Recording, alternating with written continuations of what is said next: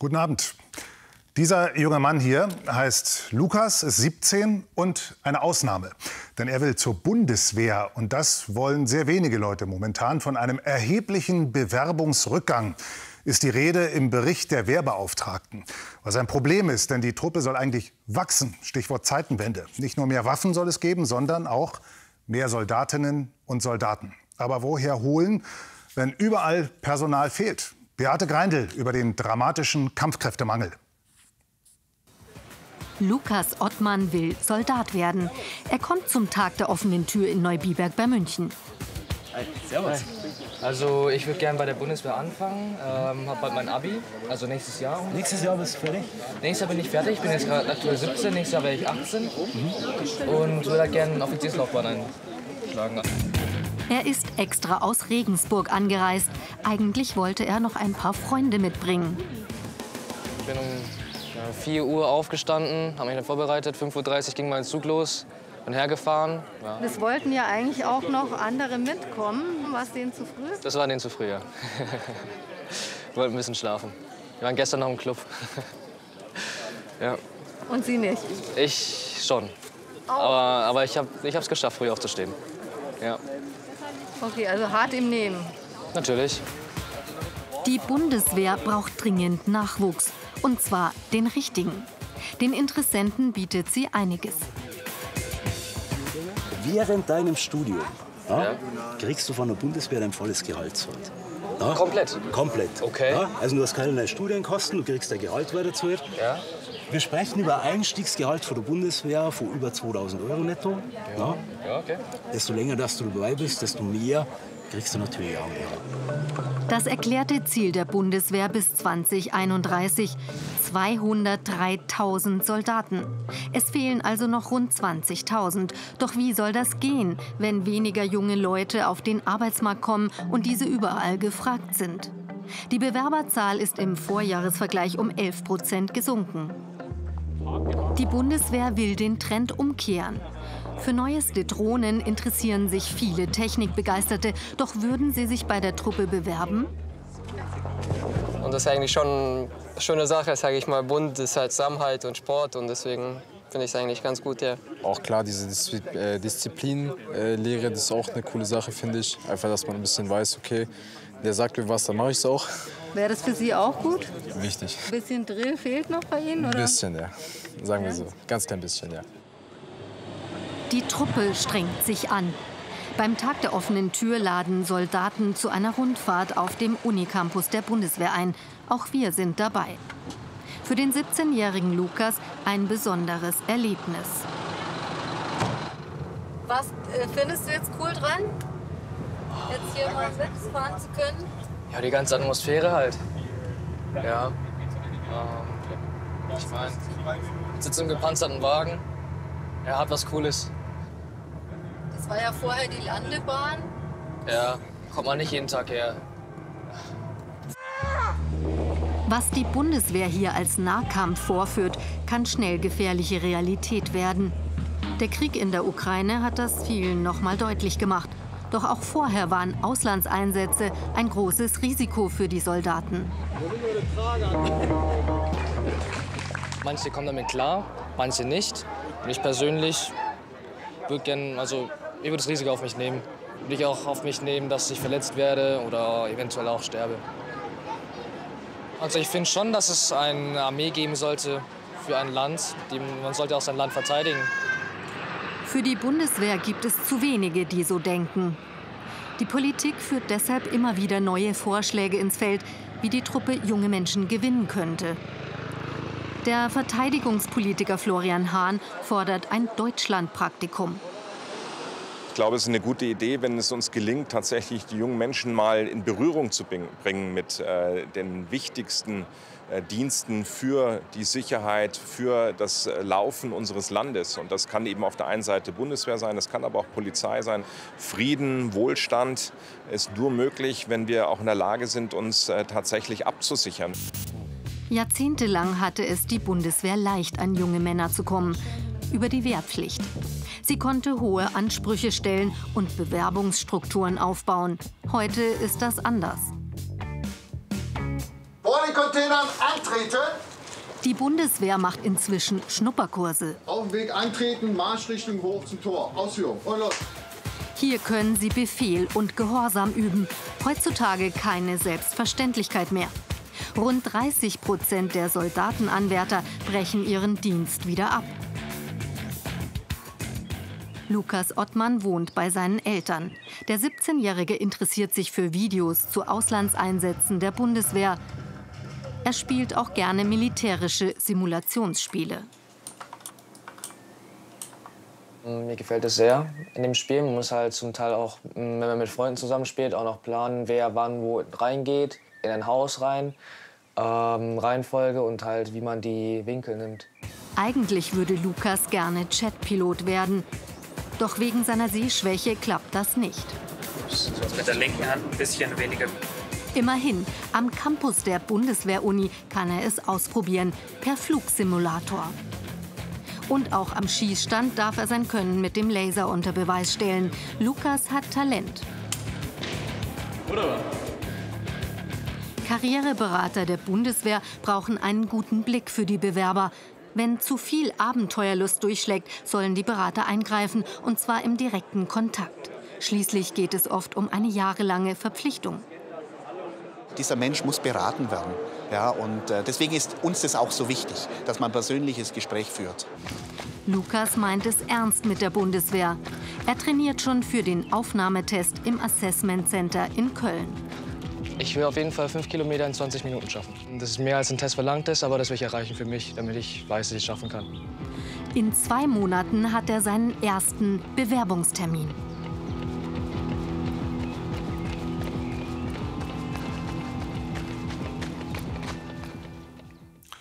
Was wäre, wenn das nächste Krankenhaus bei Ihnen dicht machen würde? Wären Sie besorgt, verärgert? Jede zehnte Klinik in Bayern ist voll Insolvenz bedroht. In anderen Bundesländern ist es ganz ähnlich.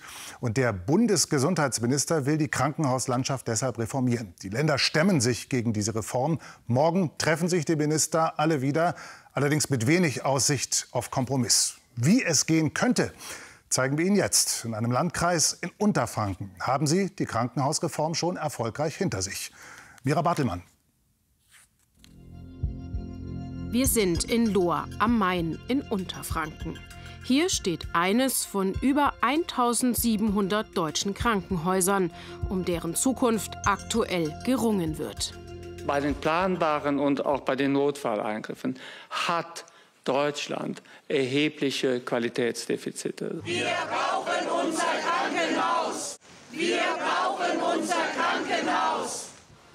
Die Widerstände waren damals groß.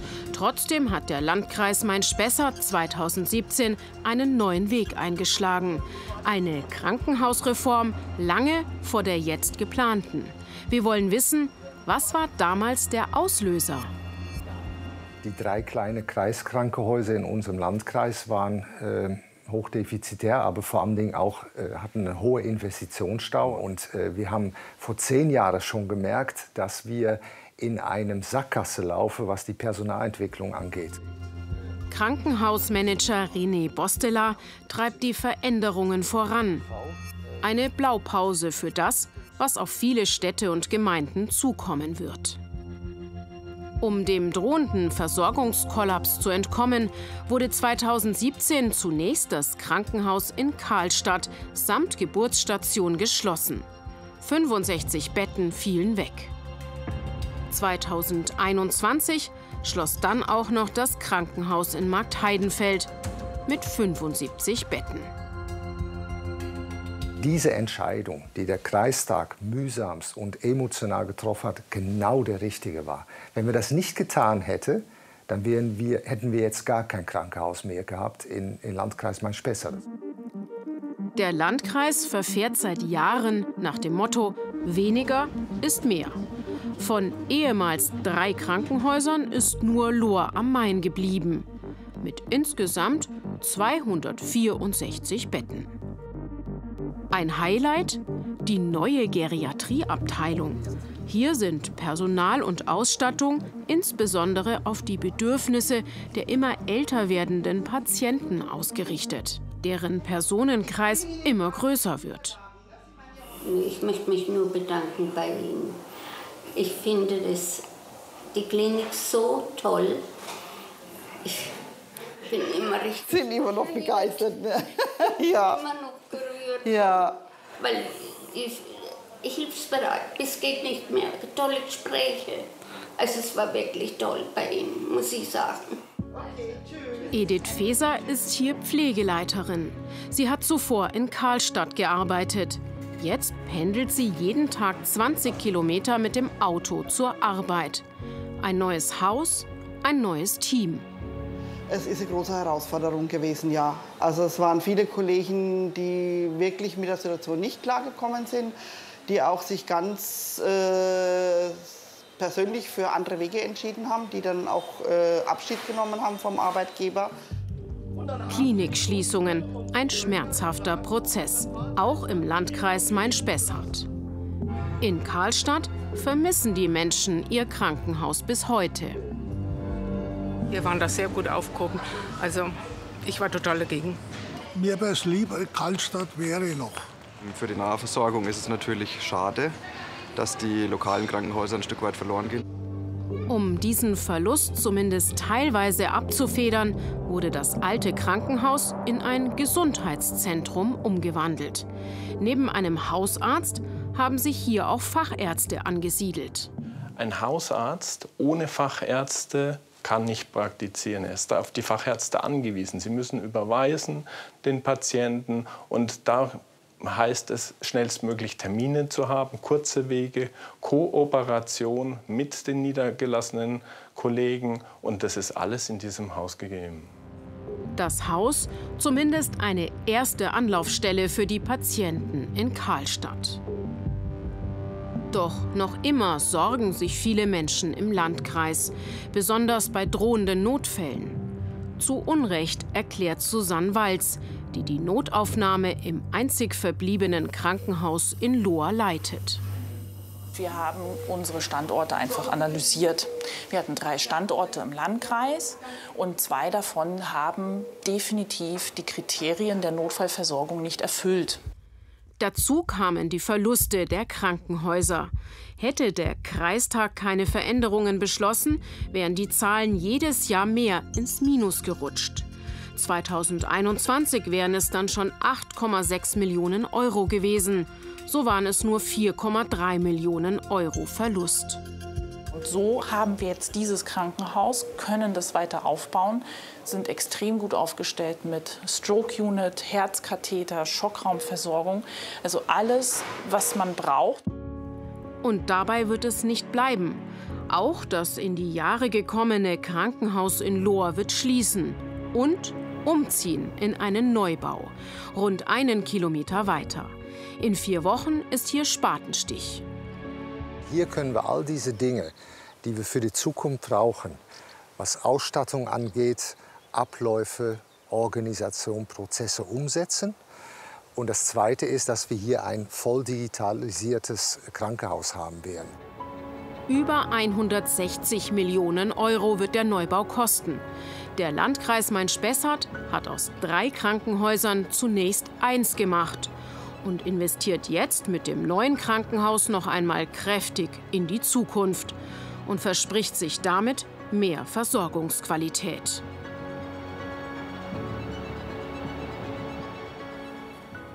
Zugeschaltet ist jetzt Roland Engerhausen, der Chef der Bayerischen Krankenhausgesellschaft. Guten Abend, Herr Engerhausen. Warum sind nicht alle Krankenhäuser in Bayern so reformfreudig wie der Landkreis Main-Spessart? Ja, der Landkreis Main-Spessart hat ganz sicher einiges richtig gemacht, angefangen ab 2015. Jetzt steht man da, wo man ist und vielleicht 2026 kann man auch ein neues Haus beziehen. Aber da sieht man auch schon, wie lange die Zeiträume sind, die für so einen Veränderungsprozess da sind. Das haben wir auch schon in anderen Landkreisen gehabt. Aber da kommt es auch immer darauf an, dass man die Situation äh, vor Ort sich ganz genau anschaut. Und insgesamt muss man sagen, haben wir viele gut aufgestellte Krankenhäuser in Bayern. Aber eben nicht alle. Und deswegen ist die Frage, wie müssen sich denn die, die nicht so gut aufgestellt sind, wie müssen die sich reformieren, um überlebensfähig zu sein, wenn jede zehnte Klinik von Insolvenz bedroht ist? Ja, danke, dass Sie nochmal das Insolvenzthema ansprechen. Da sehen Sie ja schon die Lösung, die jetzt in Main-Spessart äh, getroffen wurde, hat eigentlich noch gar nicht zu einem positiven Ergebnis geführt, sondern es sind weiterhin Defizite. Und das ist das Problem, was der Bund aus unserer Sicht zuerst lösen muss, nämlich eine auskömmliche Finanzierung, dass wir rauskommen aus diesen dauerhaften Defiziten. Es kann ja in Deutschland nicht sein, Herr dass wir ständig lassen Sie uns negative noch mal kurz, Lassen Sie uns noch mal kurz über das reden, was Sie machen können, dann über die Reformpläne des Bundes. Noch mal meine Frage. Die Kliniken, die das, was in Main-Spessart passiert ist, noch nicht gemacht haben, was sollten die tun? Ja, die sollten sich überlegen, ähm, wie kann man zusammenarbeiten, wie kann man kooperieren. Wir werden auch weitere Krankenhausschließungen in Bayern haben. Da sehen wir auch selber als Bayerische Krankenhausgesellschaft äh, einige Krankenhäuser, die wir dort hinterfragen müssen. Zum das Beispiel muss man wo? natürlich immer im Bürgerdialog äh, dann darstellen. Ja, ich werde jetzt hier äh, im Studio nicht sagen, welche Krankenhäuser das sind, aber Sie können sicher sein, in vielen Landkreisen finden dazu auch Gespräche statt. Die sind aber so zu führen, dass man erstmal intern natürlich darüber redet und nach Lösungen findet und dann auch damit in die Öffentlichkeit geht. Also wir halten fest, auch die Krankenhäuser müssen was tun, um zukunftsfähig zu sein. Natürlich. Okay, Aber das wird nicht gelöst durch Standort-Hin- und Herschieberei, sondern durch bessere Prozesse, durch bessere Abläufe. Das Thema Digitalisierung wurde schon angesprochen. Das geht nicht einfach, indem man sagt, man macht aus zwei Krankenhäuser eins und alles ist gut. Jetzt Reform des Bundes. Das, was morgen in Berlin wieder besprochen werden soll, mit wenig Aussicht auf Kompromiss. Äh, Karl Lauterbach, der Bundesgesundheitsminister, sagt, er tut das alles, damit die Krankenhäuser besser aufgestellt sind finanziell. Ja, und das ärgert uns so. Denn die jetzige Finanzmisere, die kommt dadurch, dass die Inflation nicht ausgeglichen wurde.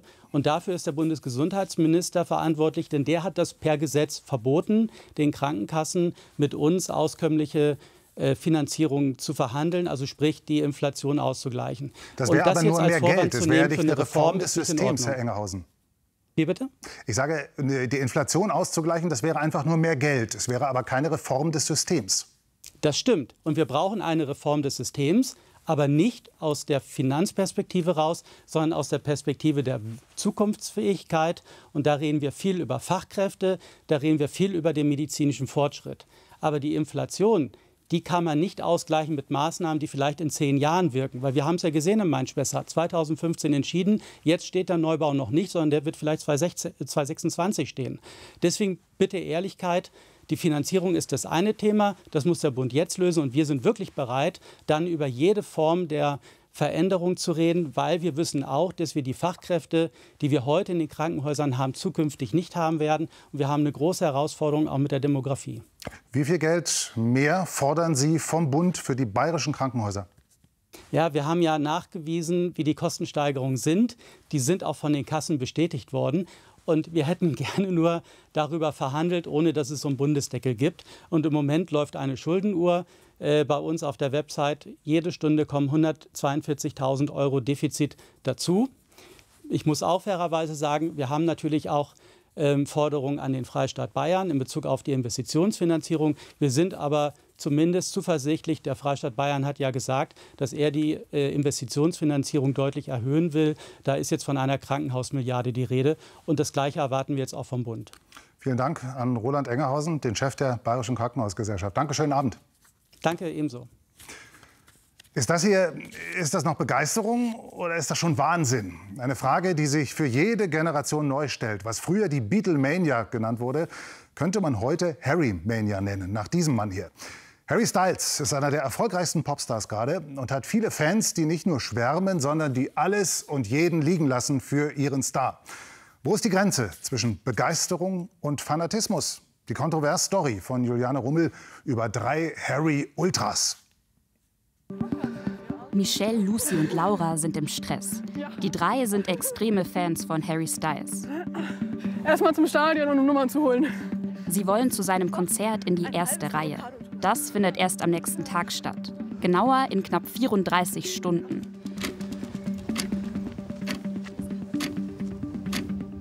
Der Kampf um die besten Plätze fängt aber jetzt schon an. Wir müssen irgendjemanden finden, der eine Nummer auf der Hand hat. Und dann fragen, wer dafür zuständig ist, die Nummern zu verteilen. Die Nummern sollen die Reihenfolge in der Warteschlange regeln, aber nicht von offizieller Seite aus. Sie suchen nach anderen Fans, die das Nummernsystem eigenmächtig eingeführt haben. Das Krasse, Superfans wie Michelle spielen mit, in der Hoffnung, in die erste Reihe und damit ihrem Star so nah wie möglich zu kommen. Denn als extremer Fan reicht es nicht, einfach nur ein Ticket zu haben. Wir sind im Münchner Olympiapark. Hier tritt Harry Styles zwei Tage hintereinander auf. Wir gehen da hinten hin. Was wäre jetzt die gute Nummer für euch? Unter 200. Das wäre ganz cool. Aber ich rechne nicht damit, bestimmt 300. Unter 200 bedeutet in Fanlogik, es könnte für einen Platz an der Barrikade reichen. Um ihn zu sehen, Harry Styles. Im Netz gibt es unendlich viele Videos wie dieses zu ihm.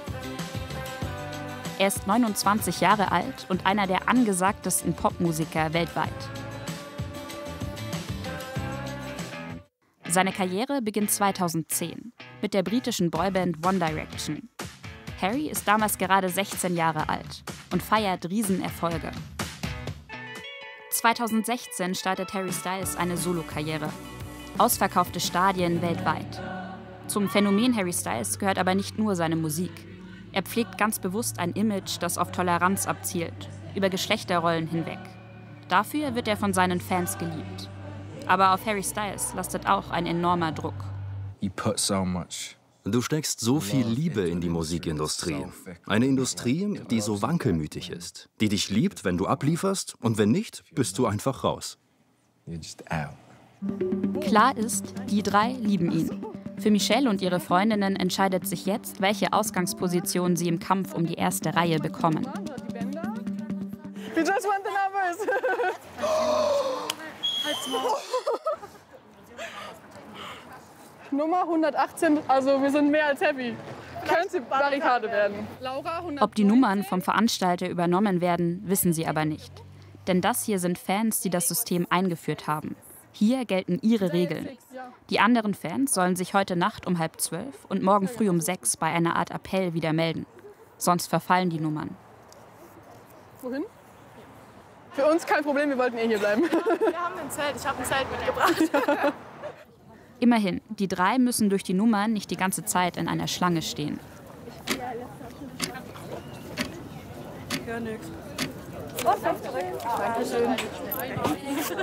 Allein an dem Tag jetzt, ich habe jetzt 120 Euro ausgegeben für ein Shirt und einen Pulli, 175 für das Ticket.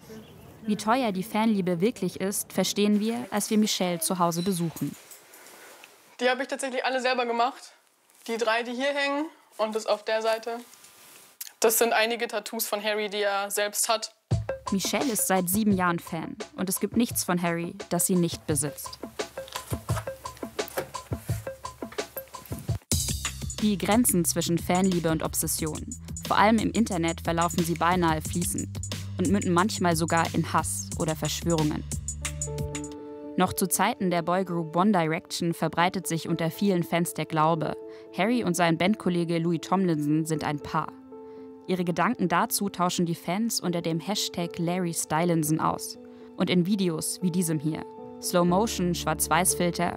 Dieser Fanglaube gleicht einer Verschwörungstheorie. Als Harry mit seiner damaligen Partnerin Olivia Wilde zusammenkommt, folgt eine riesen Hetzkampagne auf Social Media. Olivia sei ekelhaft und die Beziehung fake.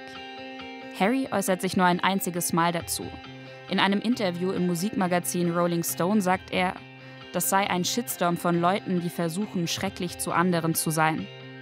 Das gibt mir natürlich kein gutes Gefühl.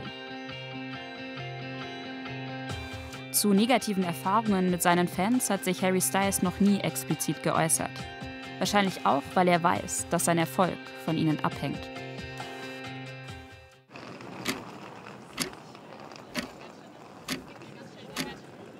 Wir haben noch 15 Minuten Zeit, um am Treffpunkt zu sein. Und wenn wir da nicht da sind, sind unsere Nummern verfallen.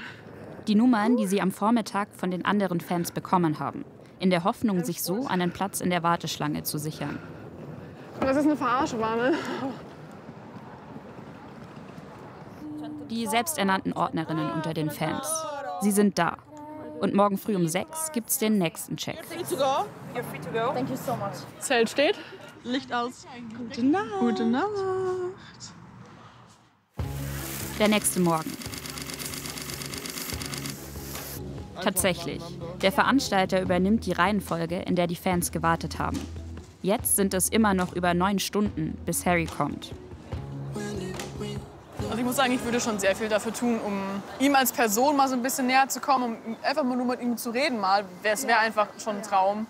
Ich habe mich richtig schuldig gefühlt, weil ich versucht habe, den Raum um mich herum zu schützen und ihn zu verteidigen. Ich war so damit beschäftigt, dass Menschen mich mögen, dass ich beinahe zu viel Platz um mich herum aufgegeben habe, was sich negativ auf mich auswirken kann. Inzwischen glaube ich, es ist in Ordnung, wenn ich Grenzen setze. I think now I feel okay kind of putting boundaries up. Videos zeigen, dass Harry Veranstaltungsorte nach Konzerten fluchtartig verlässt. Fans belagern die Hotels, in denen er wohnt, filmen ihn beim Joggen und folgen ihm, manchmal sogar bis nach Hause. Ein junger Mann schläft wochenlang vor seinem Anwesen, folgt ihm, wann immer er kann. Ein Stalker, den Harry Styles als unberechenbar und beängstigend beschreibt. 2022 bricht der Stalker in Harrys Anwesen ein. Laut britischen Medien stellt Harry Styles einen Nachtwächter ein und schließt seither jede Nacht seine Schlafzimmertür ab. Ist das der Preis für den Erfolg?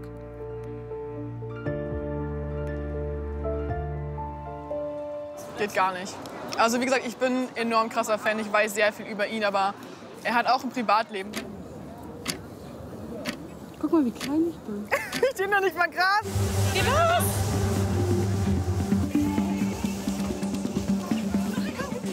Wir haben es geschafft. Er kommt da raus. In der Mitte. Die Barrikade, an der sie stehen werden, ist zwar nicht die an der Hauptbühne, aber an einem Steg, der davon abgeht. Auf dem wird Harry performen, etwa einen Meter von hier entfernt.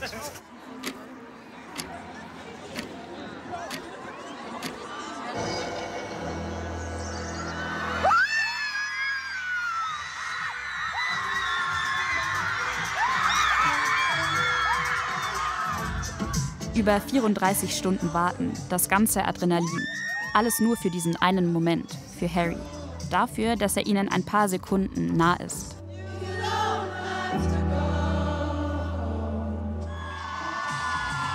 Nach nur einer Stunde 45 ist alles vorbei. Es ist einfach nicht in Worte zu fassen, was es mit mir macht. Michelle hat schon Karten fürs nächste Konzert. Anfang Juli spielt Harry Styles in Frankfurt.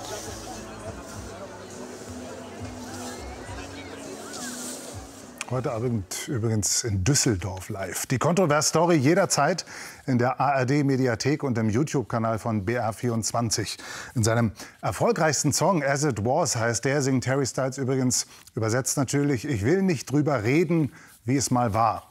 Das gilt auch für uns. Kontrovers wieder nächsten Mittwoch und jetzt die BR24 Nachrichten. Ihnen Dank fürs Interesse und schönen Abend.